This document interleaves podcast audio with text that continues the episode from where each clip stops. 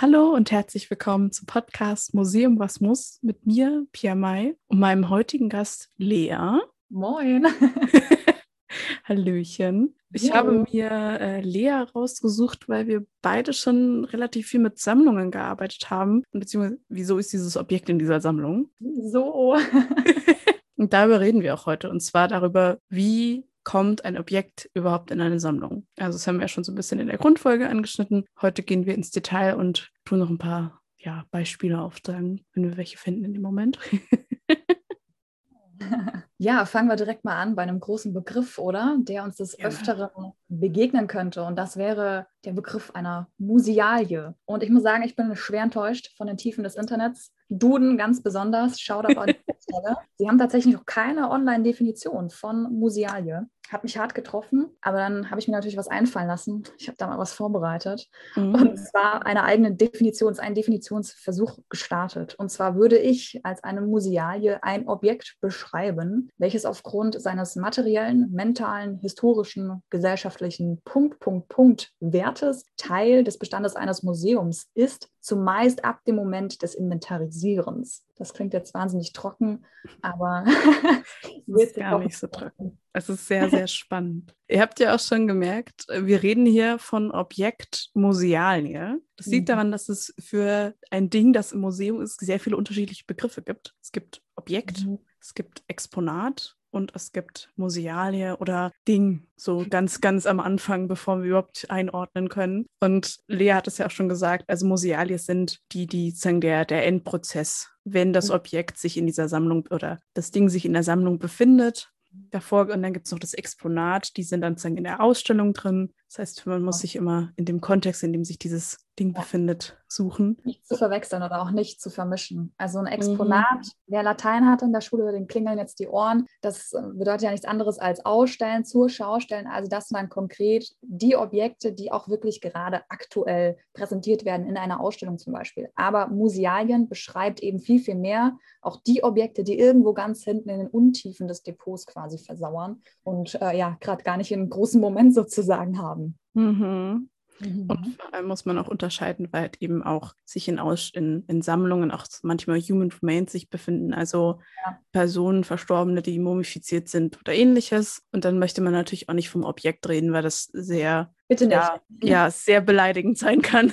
Ja, und auch nicht von Dingen oder Ausstellungsstücken. Das klingt alles so ein bisschen entmenschlichend und objektifizierend. Und das sind ja trotzdem menschliche Individuen gewesen. Sind das jetzt Skalps, Skelette, Mumien und Co. lieber als Musealien bezeichnen, wenn überhaupt. Erstmal auf der sicheren Seite. Und es ist halt auch allgemein, ja, auch uns irgendwie respektvoller, weil Mhm. Ethisch vertretbarer, sag mal mal. ja, so. ethisch vertretbar. Da kommen wir auch schon zu dem wichtigen Punkt, wie, wie kommt denn eigentlich ein Objekt ins Museum oder eine Musealie, Entschuldigung. Naja, vorher ist es ja noch keine Musealie. Es muss ja erst diesen Stimmt. Prozess durchlaufen quasi. Da gibt es natürlich diverse Ausschlagkriterien. Also zum einen muss es erstmal ein Objekt geben, was aufgrund seiner Herkunft, seines Alters, seines Wertes, seines mentalen Wertes vielleicht auch, ja, es wert ist, einem Museum gespendet zu werden, zum Verkauf angeboten zu werden oder, oder, oder. Da gibt es ja zig diverse Wege, wie nun ein Museum konkret an diese Objekte gelangt oder auf diese aufmerksam wird. Es Genau. gibt ja sogar auch also eine Art Ebay für Museen, wo Museen sich dann untereinander auch Objekte anbieten und sagen, hey, wisst ihr was, das passt nicht mehr in unser Depot oder nicht in unser Ausstellungskonzept, braucht ihr es vielleicht? Das wäre auch ein Punkt. Ja, oder so Sachen wie bei zum Beispiel Dauerleihgaben. Also Mhm. wenn sagen eine Familie sagt, wir können uns nicht um das Objekt kümmern, sei es zum Beispiel ein sehr altes Gemälde, das bestimmte ja, Klimabedingungen braucht. Und dann möchtet ihr das vielleicht, passt es zu euch? Bitte schreibt uns nur unten in den Objekttext, den Rest äh, müsst ihr nicht machen. Und dann sagt das Museum, sagt das Museum ganz glücklich, ja, bitte, es passt perfekt hinein, es ist ein Monet, wir brauchen das unbedingt in der Sammlung. Ja, ja, genau. Ja, dann muss natürlich auch das Museum gucken, haben wir die Kapazität? Können wir das überhaupt nehmen oder platzen wir aus allen Nähten? Vielleicht auch die Echtheit des Objektes hinterfragen, weil wenn man da auch schon so total am Zweifeln ist und sich denkt, nu ja, also das sieht jetzt schon ein bisschen nach selbstgemacht aus, dann muss man da vielleicht auch freundlich sagen, ach nee, danke schön, hängen Sie sich selber auf, das Gemälde oder was auch immer. Und das Sammlungskonzept spielt natürlich auch eine Riesenrolle. Passt das überhaupt in unser Sammlungskonzept konkret? Weil zum Beispiel ein Einradmuseum muss vielleicht nicht zwingend einen Backofen annehmen. Das passt vielleicht nicht so ganz in die Räumlichkeiten. Also es geht immer darum, dass man, hm, also heutzutage muss man vor allem wirklich sehr stark hinterfragen, was man eigentlich in seiner Sammlung aufnehmen möchte. Also früher war das ganz anders. Da war das vielmehr so ein, oh, da ist ja ein schönes Goldstück, ich nehme es mal auf. Also Haben, haben. genau, haben, haben, haben. es, ich will, ich will, ich will. Yes, äh, schön und glitzernd und aus Gold am besten und ja, zeigen. Hauptsache ja. zeigen. also ich glaube, bei euch klingelt gerade alles wegen Kunst und Wunderkammern. Also im Grunde waren früher Sammeln ein sehr großes Prestige und ein vielmehr eine Macht, Machtsymbolik. Also auch, es wurden teilweise einfach ganze Konvolute aufgekauft. Also da ist eine, meine Lieblingsgeschichte ist Katharina die Große, die, ich glaube, Friedrich dem Großen, wenn ich mich richtig erinnere, eine ganzen Sammlungskonvolut weggekauft hat, nur um zu zeigen, dass sie das Geld dazu hat. Also dieses, ja, ich bin toller als du, weil ich habe ja mehr Geld, um mir Gemälde zu kaufen. Sagt das was über die, das Gesamtvolk aus? Voraussichtlich nicht, nur über diesen einen Herrscher, aber Ja, sie hat's. ja, reine Repräsentation. Gibt es auch den Horror Makui. Das hatten dann bestimmt auch viele Reiche und Schöne, die dann, Hauptsache, die Wand hängt voll, ne? Ob es Mhm. passt, thematisch, ästhetisch, egal, Hauptsache, die Wand hängt voll. Ja, also da kommt ja auch wieder dieses äh, Petersburger Hängung, also Genau. dieses äh, alles voll klatschen, bis man bis an die Decke hin, damit man wirklich zeigen kann, man hat sehr viel Gemälde. Damit einfach nur dieser Wow-Effekt gegeben ist. So, Hammer, was du alles hast und ich nicht habe, jetzt wird mir richtig bewusst, was ich für eine kleine Ameise bin im Vergleich zu dir, oh Meister. oh Meister, das ist gut.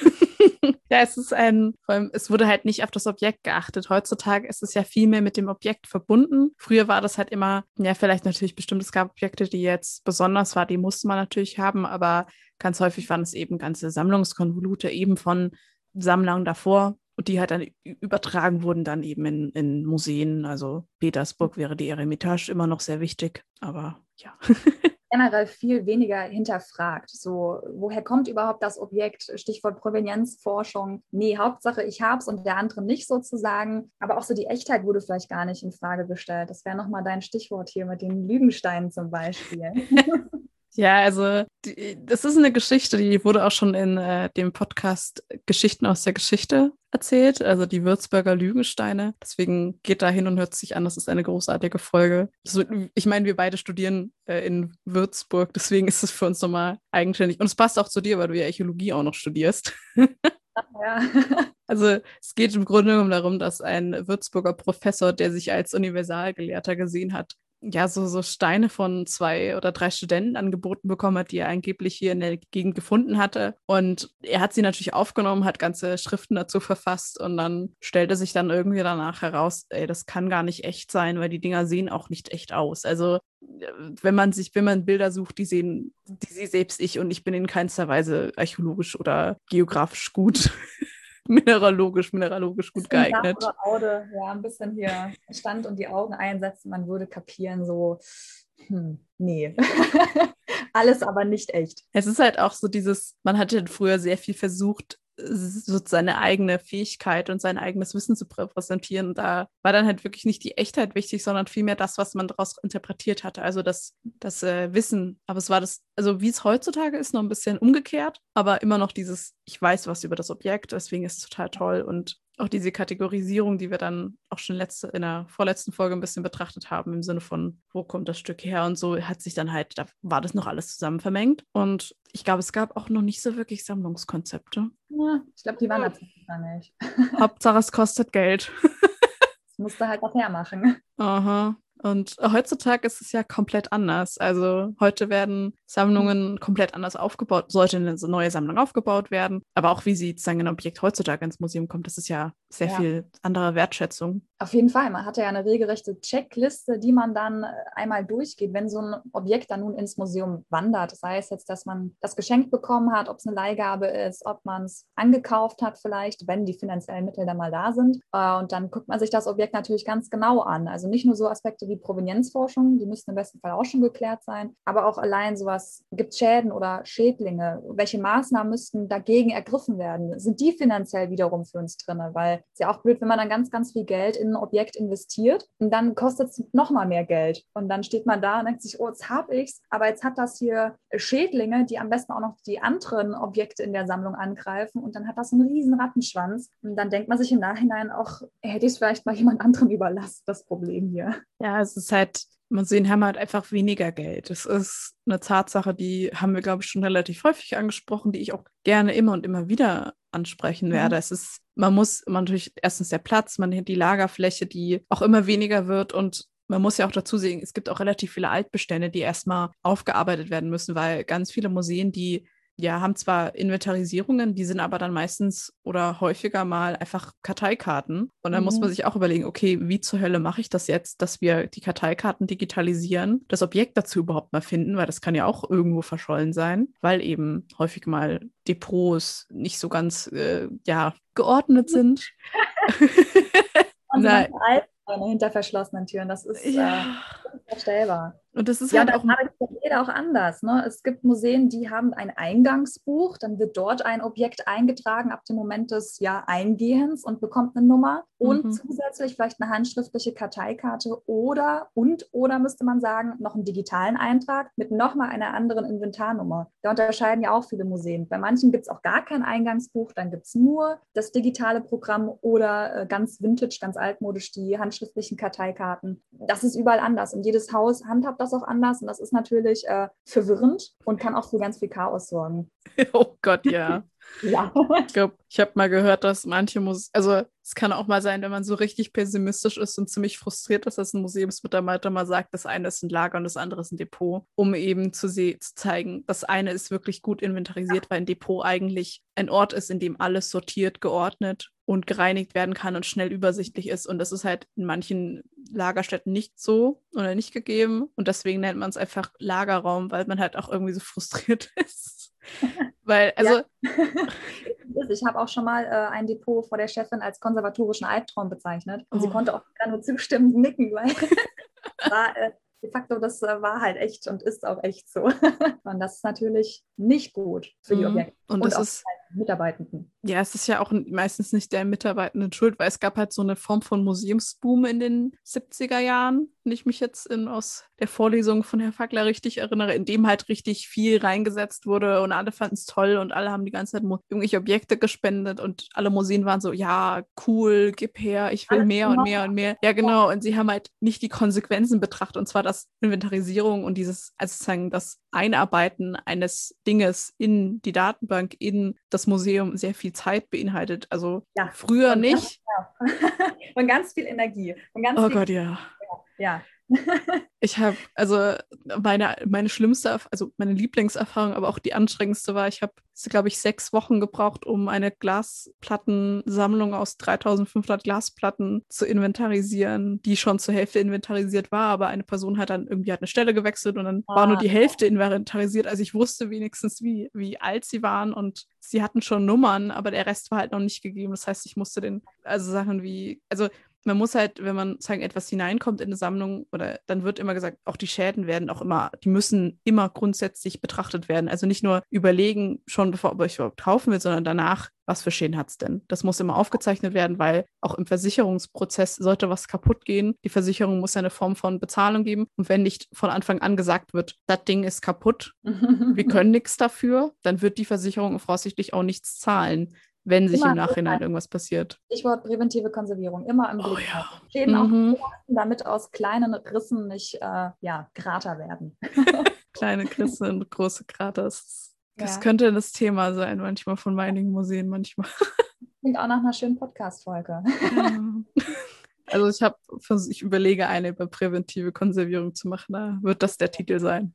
Nee, aber das ist echt, das haben einfach viele nicht auf dem Schirm gehabt. Mhm. Also ich hoffe, dass sich das heute ähm, stark geändert hat oder ändern wird, dass man da einfach auch nachhaltiger sammelt und das auch wirklich mehr im Hinterkopf hat. All, mhm. all die Details, die man einfach im Blick behalten sollte. Und ja, was daraus gefolgert ist aus diesen wahllosen Ansammeln, sind Depots, ähm, in denen wahnsinnig viel Müll, aber auch äh, Hammerschätze schlummern. Also ich hatte es auch mal bei einem Praktikum, da hat dann halt äh, ein vorheriger Mitarbeiter sich gedacht, ich lasse hier ein bisschen meinen Sperrmüll gratis entsorgen und hat halt seine alten Matratzen und Co. einfach dort in dieses Depot in der Ecke gestellt. Da denkt man sich dann halt auch, naja, eine Musealie ist es jetzt nicht zwingend. Eigentlich und zwar sofort.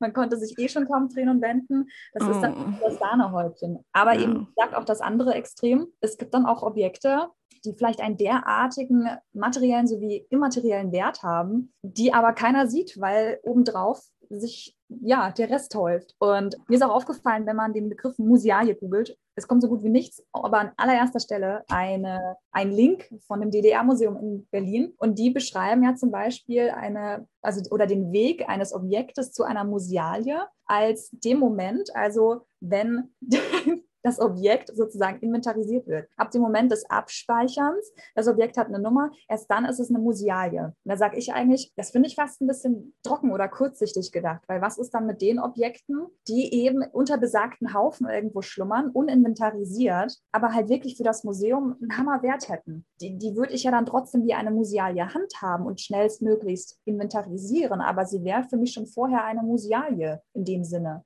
Du sprichst da auch eigentlich was ziemlich Wichtiges an. Also dieser Wert, also Wert im mhm. Sinne von der materielle Wert, also die Kosten, die man aufbringen müsste, um das Objekt zu kaufen, die haben sich ja über Jahre auch verändert. Also und heutzutage wird manchmal auch gar nicht mehr so darauf geachtet. Natürlich ist finanziell immer noch sehr wichtig, aber das Immaterielle ist wichtiger geworden. Dieses, was sagt das Objekt aus? Also bei der Inventarisierung, also du hast schon recht, also die Museale ist schon davor als Museale vorhanden. Der Unterschied ist nur, dass zeigen, dass, also was ich glaube, was sie damit aussagen wollen, ist, dass in, während dem Inventarisierungsprozess eben nicht nur das Objekt vermessen, gewogen und was weiß ich wird oder bestimmt wird, sondern dass auch immer die Person, die das gespendet hat oder irgendeine Person, die was darüber weiß, interviewt wird, um dieses Objekt zu kontextualisieren. Also kontextualisieren im Sinne von aufzuschreiben, wofür es verwendet, wann wurde es verwendet, von wem wurde es verwendet, wie wurde es verwendet, welche symbolischen Wert hat die Person damit verbunden, weil auch diese Symbolik sehr viel mehr damit zusammenhängt, was genau dieses Objekt aussagt. Also es ist viel mehr, also Objekte haben sehr viel mehr mit Geschichte zu tun, aber nicht der Geschichte im mhm. Sinne von der Weltgeschichte, sondern mit der Geschichte, die sehr viel kleiner und detaillierter und ja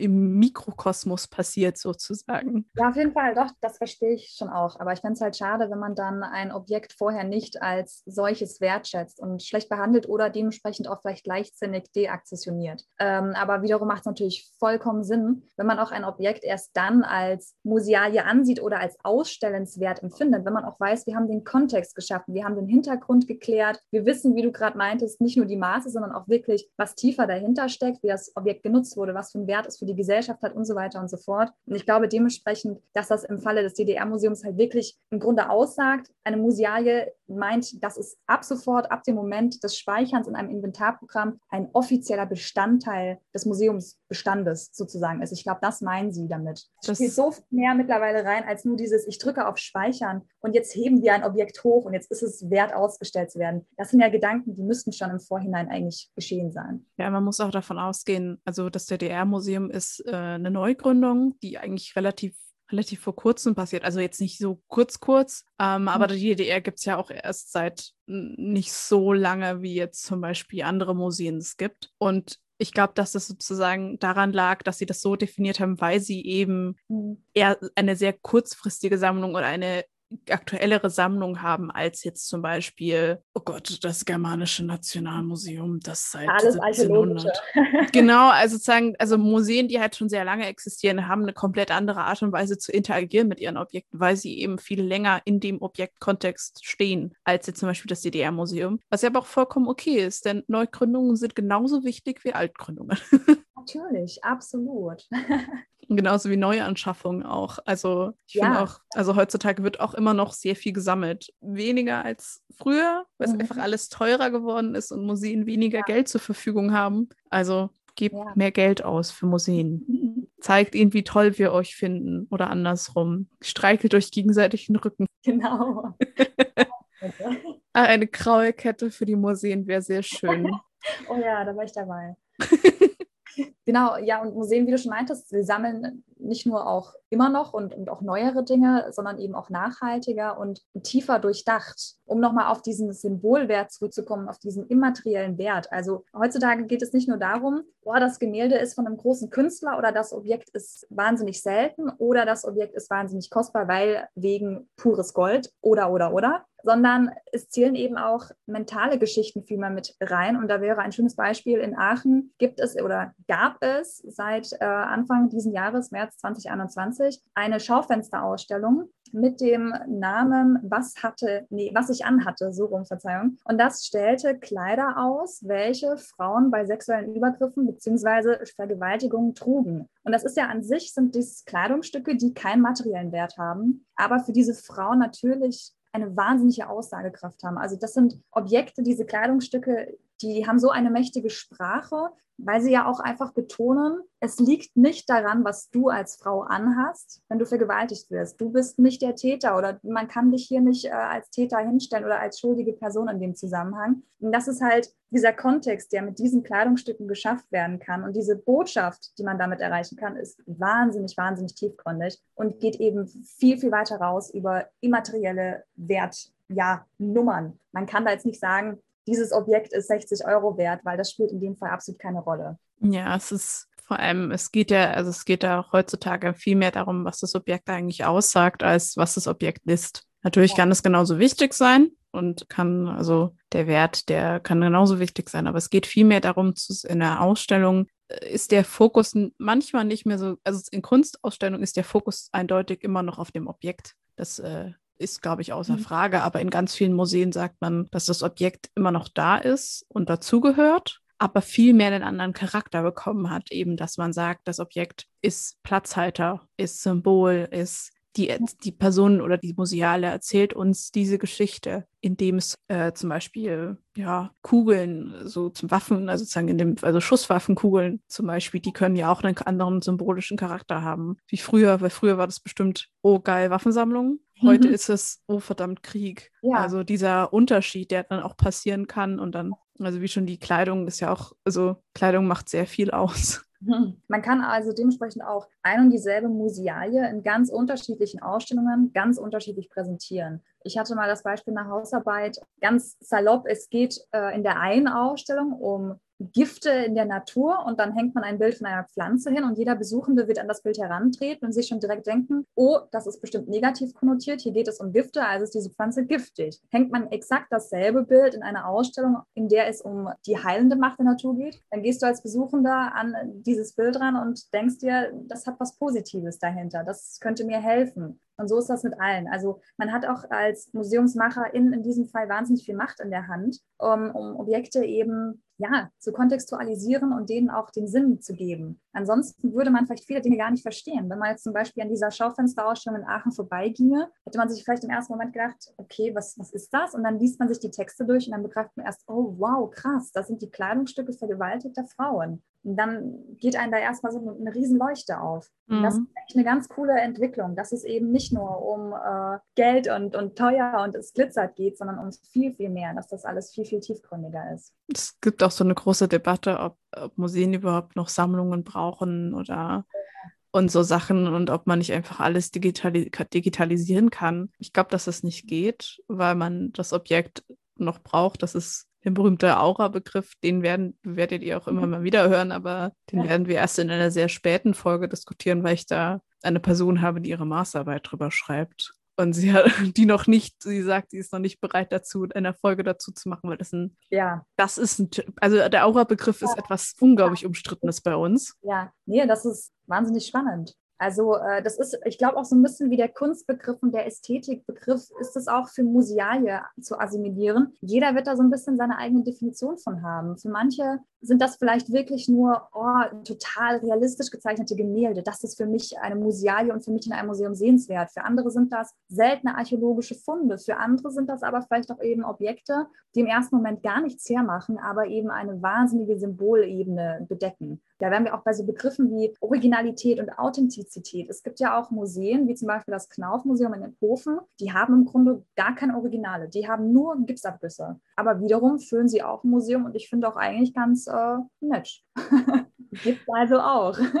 Aber das, das kommt darauf an, ob man das als Besuchender persönlich ansprechend findet oder ja, wieder so die eigenen Vorlieben sind, ob, nach was man da sucht in einem Museum. Aber ich finde es ja schon mal auf jeden Fall ein, ein cooler Schritt in die richtige Richtung, dass man eben mehr auf den Hintergrund achtet von Objekten oder eben Musealien. Es ist ja auch zum Beispiel der, glaube ich, mittlerweile berühmteste Kunstfälscher Beltraki. Oh, ja, ja. also die Geschichte ist ja auch, die ich persönlich unglaublich faszinierend finde. Denn also im Grunde genommen ist er meiner Meinung nach das beste Beispiel dafür, wie, wie Museen mit Objekten umgehen. Also dieses, also er hat ziemlich gut gefälscht, weil er halt eben mehr oder weniger sehr schlau darin war, Künstler und ihre Techniken wiederzuspiegeln, nicht die Originale zu machen, aber trotzdem nah genug am Original dran beziehungsweise halt Eigenkreationen zu machen. Und die wurden ganz viel gekauft, alle fanden es total toll. Und Personen, die halt Experten dafür sind, die haben das einfach nicht gesehen. Was ja, also erstens menschlich ist, wenn man Dinge mal nicht sieht. Und man muss auch dazu sagen, dass dieser Mann dann einfach sehr gut war in dem, was er tut und eigentlich nur durch Farbe aufgeflogen ist. Und ja. die Bilder, die er gemacht hat, die sind heutzutage natürlich, ich weiß, glaube ich, nicht, die meisten wurden, das Geld ist natürlich verloren, aber ich glaube, die meisten sind immer noch im Besitz der Museen wenn ich mich richtig, also die, die Museen, die welche gekauft haben. Und dieses, also ich finde, dass diese Kunstwerke immer noch sehr, sehr, sehr besonders sind. Sie sind natürlich keine echten, aber ja. sie sagen sehr viel über die, ja, die, die Wertigkeit, die in Kunst, auf dem Kunstmarkt Objekten gegeben werden aus. Also ich kann, also ich kann verstehen, wenn Dinge teuer sind, wenn sie sehr begehrt sind. Die Sache ist nur die, wie, also wenn das sozusagen immer an Privatpersonen verkauft wird, ist es halt für die Gesellschaft ziemlich blöd. Und ja. wer kann sich sowas leisten? Voraussichtlich relativ wenige Personen. Und so finde ich, dass es so ein Symbol dafür ist, wie, wie der Kunstmarkt manchmal so ein bisschen sehr exklusiv ist. Oh ja, dann wiederum auch cool, also falls das stimmt, dass das auch Museen wirklich in ihrem Bestand behalten und auch weiterhin ausstellen, ist natürlich auch schön, wenn das dann auch einfach, ja, wenn man da als Haus drüber steht und sich denkt, ups, seht ihr, selbst uns passiert das, dass wir da jetzt hier eine Fälschung nicht direkt aufdecken, aber wir stehen dazu, wir stellen das trotzdem aus, aber wir klären halt in dem Text daneben oder in dem Audioguide oder in der Führung auf. Und das ist halt, finde ich, eine coole Lösung. Warum dann da wirklich auf heimlich tuerisch machen und sich denken, oh, oh, Asche auf unser Haupt, ich bügel mir die Hände und lasse das von der Bildfläche ja verschwinden bei der Nacht- und Nebelaktion und dann wird nie wieder drüber gesprochen, Klappe zu. Das ist eigentlich schade. ich finde es cool, wenn dann Museen da so richtig offen und transparent mit umgehen und sich denken, jo, haben wir wieder was dazugelernt, ne?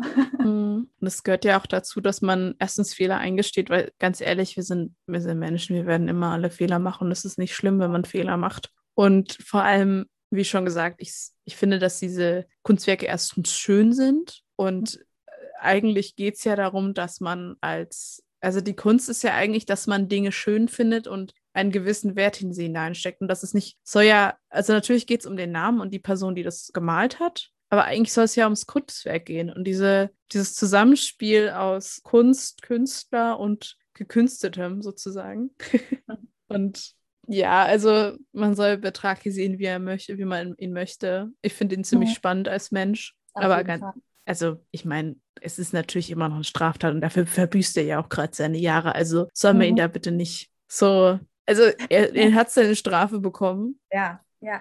Gab es nicht mal, ähm, sorry, eine, eine Fernseh- Serie ja. ihm und Otto Walkes, wie er auch wirklich in ganz verschiedenen künstlerischen Stilen dann Personen gezeichnet hat. Also genau, genau. Das ist vom NDR, glaube ich, gewesen. Da hat er dann Otto Walkes und noch ein paar andere ziemlich berühmte Personen gemalt, in halt dem Stil, den sie wollten. Und es gibt eine Doku auf Netflix über ihn, die ich auch sehr spannend finde und sehr empfehlen kann, weil er da auch so den Gesamtprozess beschreibt. Also ganz ehrlich, ich finde auch, ich finde das ja auch spannend. Ich finde die Geschichte auch total spannend, weil ich meine, das Objekt hat natürlich nicht den Charakter, den es haben sollte, im Sinne von der Künstler hat es gemalt, aber immerhin kann man jetzt erzählen, Betraki hat das und das gemacht, damit dieses Objekt echt aussieht. Was hat er gemacht, damit das Objekt aus, echt aussieht? Was ist die Geschichte hinter Betraki? Also die haben ja, was weiß ich, alles gemacht, nur damit dieses Objekt echt aussieht und damit alle denken, ja, der hat auch recht und der ist auch ein guter Kunst, Kunstsammler und der hat auch total tolle Werke gefunden. Also diese Geschichte dahinter finde ich eigentlich sehr spannend und über die eine Ausstellung zu machen, wäre bestimmt auch sehr, sehr interessant gerade so besonders oder das würde für mich auch viel mehr Reiz haben als das Originalgemälde daneben. Und klar, man könnte da jetzt hier kunstgeschichtlerisch drauf losinterpretieren und analysieren äh, und vermuten, was der einzige Künstler sich wohl hinter, dahinter gedacht hat. Aber da, da hat man dann diese Story dahinter, dieses Drama, könnte man ja schon fast sagen. Das hat natürlich wahnsinnig viel Reiz. Sowas sich dann auch mal anzugucken. Wie war das nicht auch die Story mit ähm, der Mona Lisa, dass die im Grunde nur deshalb so berühmt geworden ist, weil sie mal am helllichten Tage rausgetragen wurde? Jo. Und deswegen dann äh, sich Museen gedacht haben, vielleicht sollte man ein bisschen besser auf unseren Scheiß drauf aufmachen. Äh, über die haben wir eine eigene Folge, aber ja. die Geschichten hinter Objekten sind meistens diejenigen, die es spannender machen als das Objekt selbst. Und man muss ja auch dazu sagen, die Geschichte hinter Objekten ist ja diejenige, die, warum ein Objekt am Ende überhaupt in der Ausstellung gelandet ist oder in der Wow. Sammlung. Und wir haben ja, also ich glaube, wir haben jetzt eigentlich auch ganz gut irgendwie so mal so einen Abriss durch, warum Objekte in Museen gehen und warum Museen Objekte brauchen. Ja, das ist ja häufig so, dass Menschen, die zum Beispiel auf ihrem Dachboden etwas finden, klar, manche haben einfach die Intention, ich möchte das loswerden, aber da wäre ja auch der leichteste Weg der zur Mülltonne, sondern die meisten Menschen, die dann auch wirklich sich an ein Museum wenden und sagen, ich hätte das. Entschuldigung, aber so ist es doch. Der schnellste Weg ist der zur Mülltonne. Ich liebe es. Das wäre dann ein schöner Titel für die Aktionierungsfolge. ja gut, so viel dazu. Jetzt lasse ich drin. Okay. Ich sagen wollte, ist, dass, wie gesagt, der kürzeste Weg wäre der zur Mülltonne, aber viele Menschen sagen, nein, das Objekt hat für mich oder vielleicht für die Gesellschaft irgendeine tiefere Bedeutung. Das hat meine Oma damals regelmäßig verwendet oder das ist mir ganz kostbar, das ist eigentlich seit Ewigkeiten im Familienbesitz, aber wir haben nicht mehr die Kapazität oder es passt einfach hier nicht in unser Haus. Könnt ihr das für uns aufbewahren? Und die gehen dann immer mit dieser Bitte, treten sie an die MuseumsmacherInnen heran, bewahrt das für mich auf, sammelt das für mich an und macht was draus, weil ich glaube, das hat irgendwo eine Geschichte, irgendwo einen Wert dahinter. Wie gesagt, wenn es das nicht hätte, dann Sperrmüll. Ne? Sehr radikale Lösungen. Ja, es ist halt, also Sammeln ist eine sehr subjektive, eine sehr subjektive Tätigkeit. Also von Ja. daher, ich glaube, das haben wir auch in der Sammlungsgrundfolge schon ganz viel erzählt, dass einfach ein Museum kann nicht alles aufnehmen, aber ein Museum muss nicht auch alles behalten. Also es ist halt auch, also die Frage, wie viel hat man davon noch? Weil wenn man zehn Sachen von der gleichen Sorte hat, dann ist es, glaube ich, nicht so wichtig. Also ist natürlich schon wichtig, aber Frage ist, wie viel kann man überhaupt aufbewahren und bewahren? Weil das Bewahren dauert ja auch sehr lange. Also ein Restaurator braucht sehr viel Zeit, um einmal durch die gesamte Sammlung zu kommen, wenn er es überhaupt schafft, weil das einfach oft viel zu viel ist. das muss Und man sich aber auch eingestehen können und auch realistisch bleiben und sich denken, okay, haben wir, schaffen wir, wuppen wir oder halt auch leider nicht. Und dann muss man es echt anderen überlassen, weil das hat ja keinen Zopf. Nee, da wären wir dann wieder äh, fünf Schritte rückwärts gegangen und wären äh, bei Zuständen Kunst- und Wunderkammer ähnlich, Hauptsache ich hab's. Da wären wir wieder bei der Ausgangsbasis. Und das ist ja heute hoffentlich nicht mehr so der Fall. Man wird das Ganze einfach echt besser durchdenken.